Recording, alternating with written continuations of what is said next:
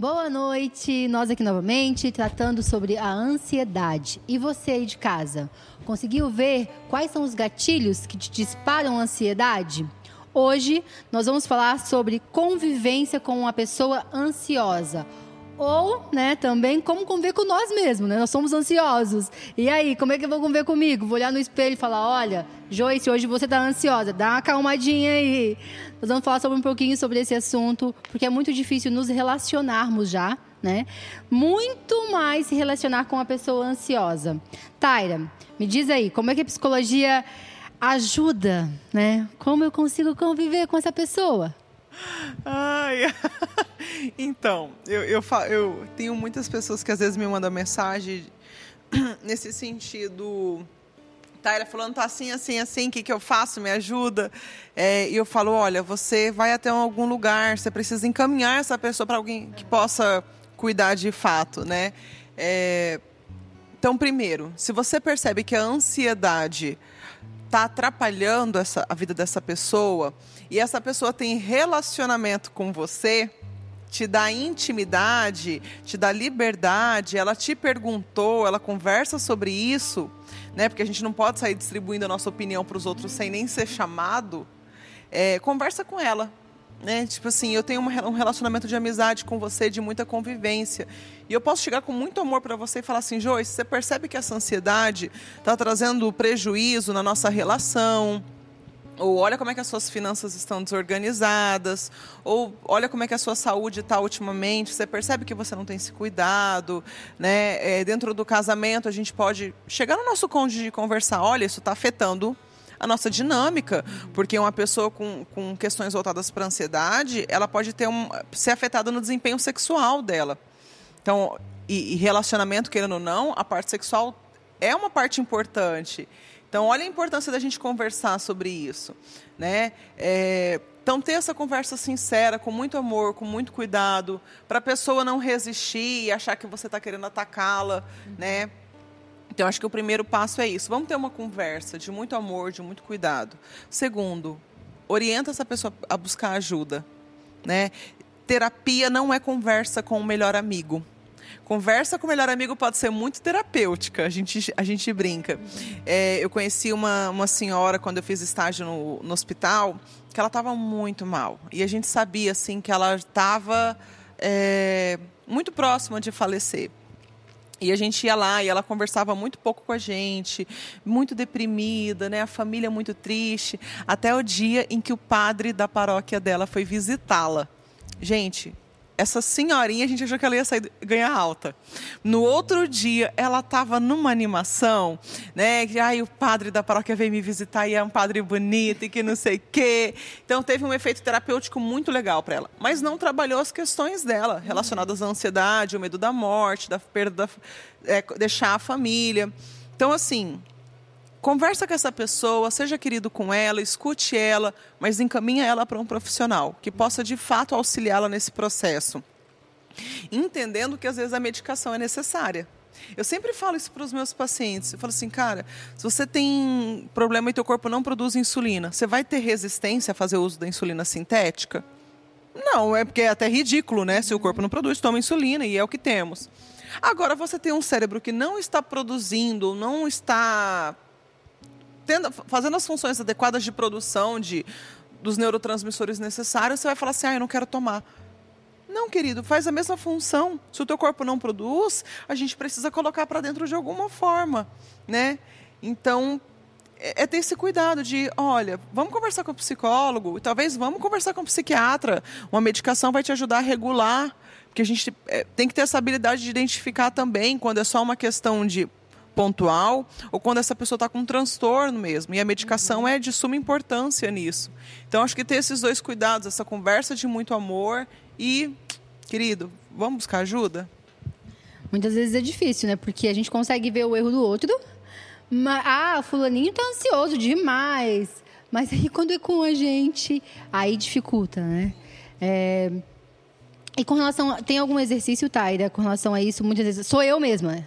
Né? Não é ninguém. Como é que eu consigo? Porque é difícil eu ver o erro em mim. Né? Tá. Como é que seria? eu sempre falo para os meus pacientes, é um mote da clínica. você não se relaciona com a realidade. Você se relaciona com a interpretação que você faz dessa realidade. Então, por exemplo, eu posso ver a Fran mexendo o cabelo. Como é que eu interpreto esse movimento dela? Ah, ela está preocupada, ela está ansiosa, ela está entediada. Então, ó, eu estou interpretando a ação dela, né? Então, eu sempre falo para os meus pacientes, olha, uma é, digamos que eu pego uma, um parágrafo e eu vou interpretar esse parágrafo que eu leio dele. A minha habilidade de interpretação é muito diferente de um jornalista, que é capaz de escrever um livro pautado só em um parágrafo, e de uma criança, que não tem repertório nenhum. Né? Então, encha o máximo possível de informações para que você possa fazer uma melhor interpretação. Não é uma interpretação perfeita. Porque o que acontece com o outro só o outro sabe. E às vezes eu não sei nem o que acontece comigo, uhum. né? Então eu vou obter o máximo de informação a respeito daquilo que está me gerando ansiedade. Então, e essas informações também são, estão relacionadas aos nossos cinco sentidos. O que, que eu estou sentindo de cheiro? O que, que eu estava sentindo de cheiro no momento? É, meu paladar, como é que estava? Né? Minha visão, o que, que eu estava vendo? O que, que eu estava ouvindo? As nossas emoções, é, nossa reação emocional, olha que interessante, está muito pautada no que a gente vê e no que a gente escuta. Existem canais dos nossos olhos e dos nossos ouvidos que chegam ao sistema ligado à emoção muito, é, muito mais rápido do que chega a linha de pensamento, de cognição. Uhum. Então, quanto mais informação eu coloco, mais ampla é a minha interpretação dessa realidade. Não perfeita, mas mais ampla, isso já ajuda bastante. Hum, legal, Taia. E aí, pastora, dentro da igreja é sempre um pouco mais difícil, né? Como que eu consigo conviver, pastora, com aquela pessoa que é ansiosa? E aí, como é que é uma essa vidinha? Então, a mas é, é isso que a, que a Taira, psicóloga, conseguiu explicar. É baseado nessa, nessa verdade, né? Porque a palavra fala em Efésios 4, 15, 16 o seguinte: Antes, seguindo a verdade em amor, cresçamos em tudo naquele que é a cabeça, que é o cabeça, que é Cristo. Dele, todo o corpo ajustado e unido pelo auxílio de todas as juntas, cresce e edifica-se a si mesmo em amor, na medida que cada parte realiza a sua função a gente entender que somos um corpo, né? E, se, e a igreja é um corpo em que o cabeça é Cristo Jesus. Entender que a verdade deve ser seguida em amor, né? Quando a gente identifica uma verdade, eu consigo identificar aquela dificuldade do irmãozinho, né? É, sempre, sempre imprimido de amor, né? sempre imprimido do caráter de Cristo. É, para que eu possa ser usado para levar aquela pessoa a reconhecer a sua dificuldade, reconhecer, se enxergar né? e poder edificar a vida dela, para que cresçamos juntos, né?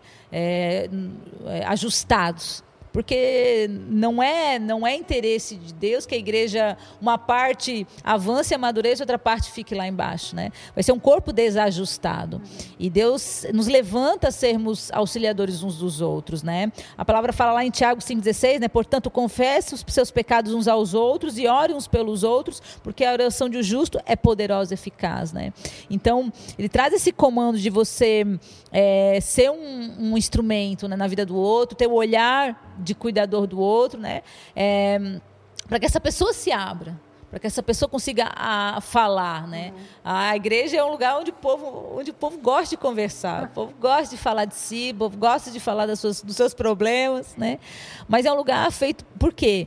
Porque é um lugar onde há uma solução, há soluções, né? E, e você, se você, e você tendo esse cuidado de, de, de de buscar em Cristo. Quem é o amor? Amor é Jesus, amor é uma pessoa, né? Não é um sentimento. Então eu não vou abraçar, eu não vou amar aquela pessoa, eu não vou acolher porque eu estou sentindo. Não.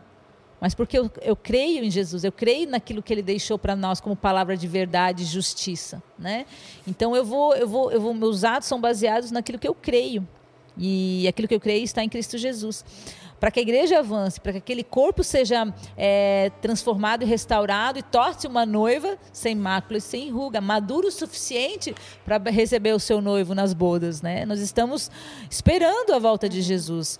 Então, nós cremos que uma igreja machucada, uma igreja com problemas emocionais, não é uma igreja pronta para receber Jesus, né? Uma igreja que sim precisa passar por uma cura, por uma restauração né? E esse tempo de pandemia foi um tempo onde um Shabá, né? Deus, Deus parou é, a igreja para que ela pudesse olhar para si, ver suas dificuldades, ver suas é, deficiências e principalmente, né? a sua questão emocional. As questões emocionais vieram muito à tona, vieram muito em pauta, né? Relacionamentos de família, uhum. né? Os relacionamentos emocionais, você lidar consigo mesmo, você lidar com as suas, as suas solidões, você lidar com as suas dependências. Opa, eu estava afirmado em muletas e não na palavra total, de verdade, né? total, né? Verdade, eu estava, eu estava doente, enfermo, mas como eu estava no ativismo, uhum não conseguia me enxergar. E, opa, e a igreja teve de se enxergar. Por quê? Porque o olhar maior veio sobre nós, né? O Senhor trouxe a luz e tudo aquilo que estava obscuro, né, veio à tona. Então esse é o tempo de cura. Eu creio que é um tempo de cura. Nós temos que aproveitar isso, entender que Deus nos ama tanto que Ele nos concedeu, nos concede esse tempo e essa possibilidade. E nós, como igrejas, devemos nos, nos colocar é, nesse papel, instrumento de cura, instrumento de restauração. Né? para que para que sejamos vitoriosos, seja uma igreja corajosa, né, e pronta para receber o seu noivo. Né? Não, é verdade, pastora. E muitas vezes a gente escuta falar assim: ah, a depressão é o mal do século, né? Mas não é só a depressão, não. na realidade. Porque a ansiedade também, a ansiedade entra em conjunto muito, né, Taira?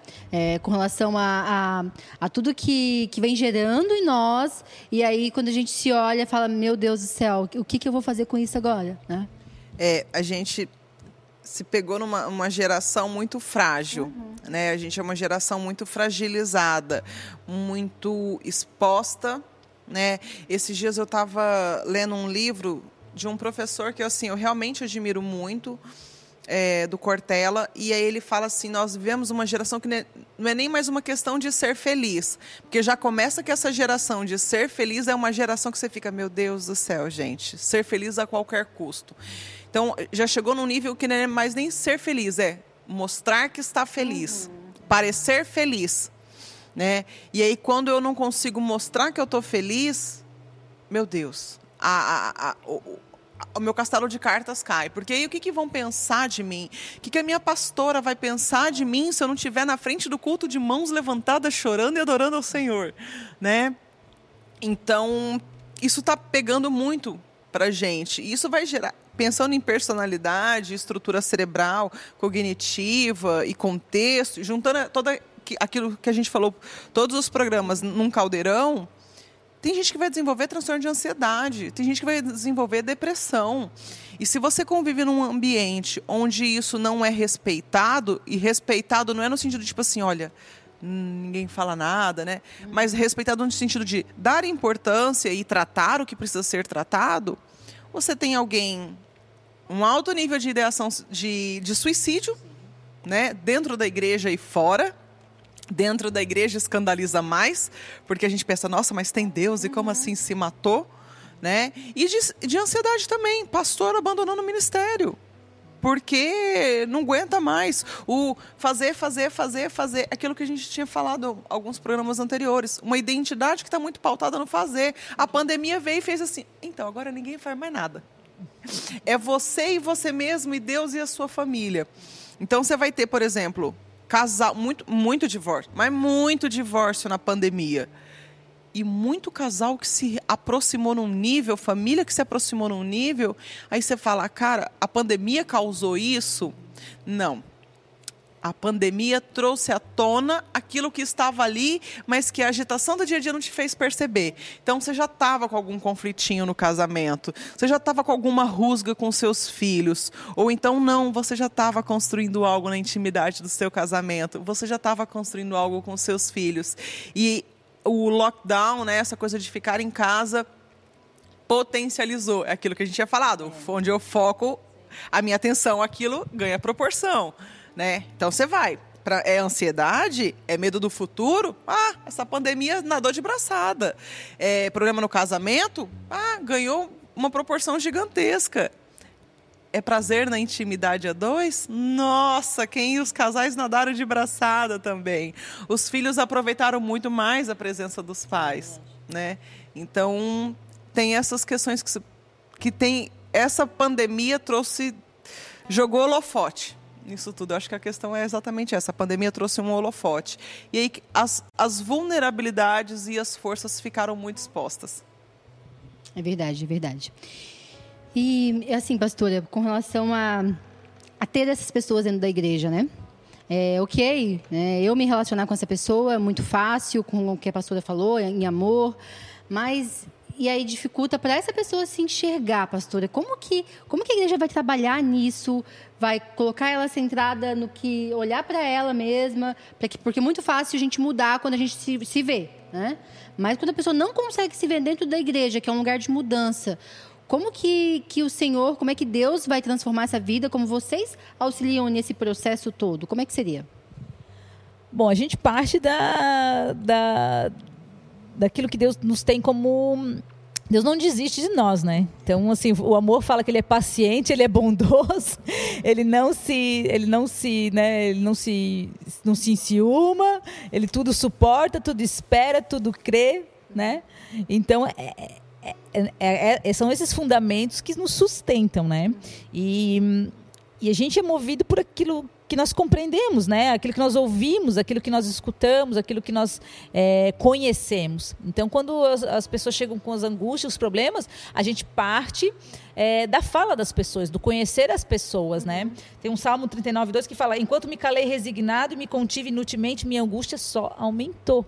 Então, é, às vezes você, você acha que, ah, não né, com aquela crença errada, né, de que ah, não vou falar, não vou falar porque eu sou crente, eu sou cristão, não passo por isso, ou né, não quer se enxergar, não quer confrontar aquele problema, não quer lidar com aquela, ou não quer abrir mão, né? do controle, do medo, não quer entregar para o Senhor, não quer perder para o Senhor, né? mas quer se manter ainda no controle, na rédea da sua vida, né? você vai sofrendo, teus ossos, teus ossos a, a palavra fala né, que enquanto não confessei meus pecados, meus ossos padeciam. Então, assim, você, você quando você quer controlar, governar toda a sua vida, isso é uma idolatria de si mesmo. É, uma, é um é egocentrismo, né? você entende que não, que ninguém pode governar a minha vida, a não ser eu, né? Uhum. E, e para entrar no reino dos céus, né, você tem que entregar o controle da sua vida para o Senhor. O Senhor fala, né, seja como uma criança. Uma criança, ela não tem entendimento, ela simplesmente se lança nos braços do Pai, né? E então a gente entende que é, a fala é curativa, né? Então, quando você é, se rende ao Senhor, né? E essa, é uma, e essa é a verdadeira adoração. Deus é um Deus que ele, ele, ele, não, ele não suporta a idolatria. Quando você começa a colocar outras, mesmo que seja o medo, a, a, o orgulho, a angústia, né? É, e a própria ansiedade, né? a necessidade de controle do, do, do futuro, da sua vida, da, das pessoas, né? É, isso é idolatria de si, é idolatria de pessoas, às vezes, né? E isso, Deus abobina a idolatria, Deus vai destruir o ídolo. Deus não, não divide a glória com ninguém. Então, é, o Senhor usa essas situações né, para se fazer Deus verdadeiramente nas nossas vidas. Então, a verdadeira adoração não tem a ver com música. é, a gente acha que não, a pessoa está cantando, ah, sou um adorador. Adoração tem a ver com rendição. Você está rendido aos pés do único e verdadeiro Deus, que é o Senhor Jesus. Então, isso é, adora, é adoração. O Senhor fala que nos últimos dias Ele vai buscar na terra adoradores que adorem em espírito e em verdade, ou seja, movidos pelo Espírito de Deus e em verdade, baseados numa verdade que é única. Né? Aquele que. Eu sou o caminho, a verdade e a vida. Ninguém vem ao Pai a não ser a não ser através de mim. Né? Se o Senhor Jesus não for aquele que que governar o teu caminho, aquele que, que, que vai reger a tua vida, né? aquele que não for a tua verdade, ele vai começar a destruir os teus ídolos, sabe? E você vai ter a impressão de, opa, estou sendo destruído. Muitas vezes, porque quando você mesmo é o seu próprio ídolo, e nós temos essa tendência, o ser humano, ele tem uma, um, um, um mecanismo de defesa, né, de primeiro se olhar, né? E e essa, essa impressão que se dá mesmo, de você estar tá sendo desmantelado, quando o Senhor começa a tirar as tuas muletas, as tuas, as, os teus suportes, os teus ídolos, né? E, e tomar o teu coração nas mãos. É, você, você acha que está perdendo, mas na verdade você está é, ganhando. Né? O Senhor fala que é, quando estou fraco é que estou forte. Por quê? Porque Deus se torna rei soberano da tua vida. E Ele pode, então, te dar os planos e caminhos que são maiores e são melhores do que aquilo que nós imaginamos e pensamos. Né? O Senhor não tem ansiedade, o Senhor não precisa ter ansiedade. Ele sabe, conhece todas as coisas desde a eternidade. Ele é o alfa, ele é o ômega, ele é o princípio, ele é o fim. Então, é, Ele tem o controle de todas as coisas. E Ele sabe tudo aquilo que vai acontecer nas nossas vidas. Então, quando nós compreendemos isso, cremos nisso em todo o nosso coração, nós podemos descansar e receber essa, essa restauração, essa cura. Né? E a igreja tem que viver esse processo, uhum. tem que estar aberta para viver esse processo, entender que nós vamos falhar, né? Uhum. vamos errar muitas vezes e que precisamos sim, né, dos psicólogos, dos médicos, dos terapeutas, para poder ter esse olhar, né? É um, às vezes nós estamos, a gente cai num, nos, nossos, nos, nossos mesmos, nos nossos mesmos caminhos, às vezes a gente tem laços, né? É, de familiares, de amizade. Então, um olhar, às vezes, de fora nos faz enxergar situações que, opa, não tinha enxergado por essa, por essa ótica. E aí a solução parece, né, aparece de uma melhor maneira. Então, a gente, a igreja tem que estar aberta isso sim, tem que estar pronta. É verdade. E você, aí de casa? Conhece uma pessoa ansiosa? Que tal você mudar a sua tática? Ao invés de você falar mal dessa pessoa, ao invés de você gerar mais confusão ainda para essa pessoa, que tal você amar essa pessoa? Você mostrar para ela o que a pastora falou aqui, né? transformar em amor, levar para ela o Senhor, levar para ela Jesus, levar para ela tranquilidade, né? mostrar para ela que, que ela pode contar com você. E se você for essa pessoa ansiosa, confie, confie em Deus. Coloque perante Ele toda a sua ansiedade. Ele vai governar a sua vida, Ele vai te colocar no prumo certo. Não que Ele vai resolver todos os seus problemas do dia para a noite, não. Mas Ele vai estar com você. Para cada problema, em cada passo, Ele vai estar andando junto com você. E aí você vai ver, no final, que você nem vai lembrar mais como você estava no início, o que, que você era antes de chegar nessa caminhada. Então, transforme vidas, ame vidas. É para isso que nós somos chamados, para levarmos o Senhor. E você que não conhece ainda o Senhor, nós nos colocamos à disposição também aqui. Deixe no seu comentário, coloque aí que você precisa de oração, nós vamos orar por você também. Não perca o nosso próximo programa, onde nós vamos fechar tudo isso, vamos dar um como resolver a sua ansiedade. Então fique aí conosco Continue compartilhando, se inscreva no canal e dê o seu like. Até mais.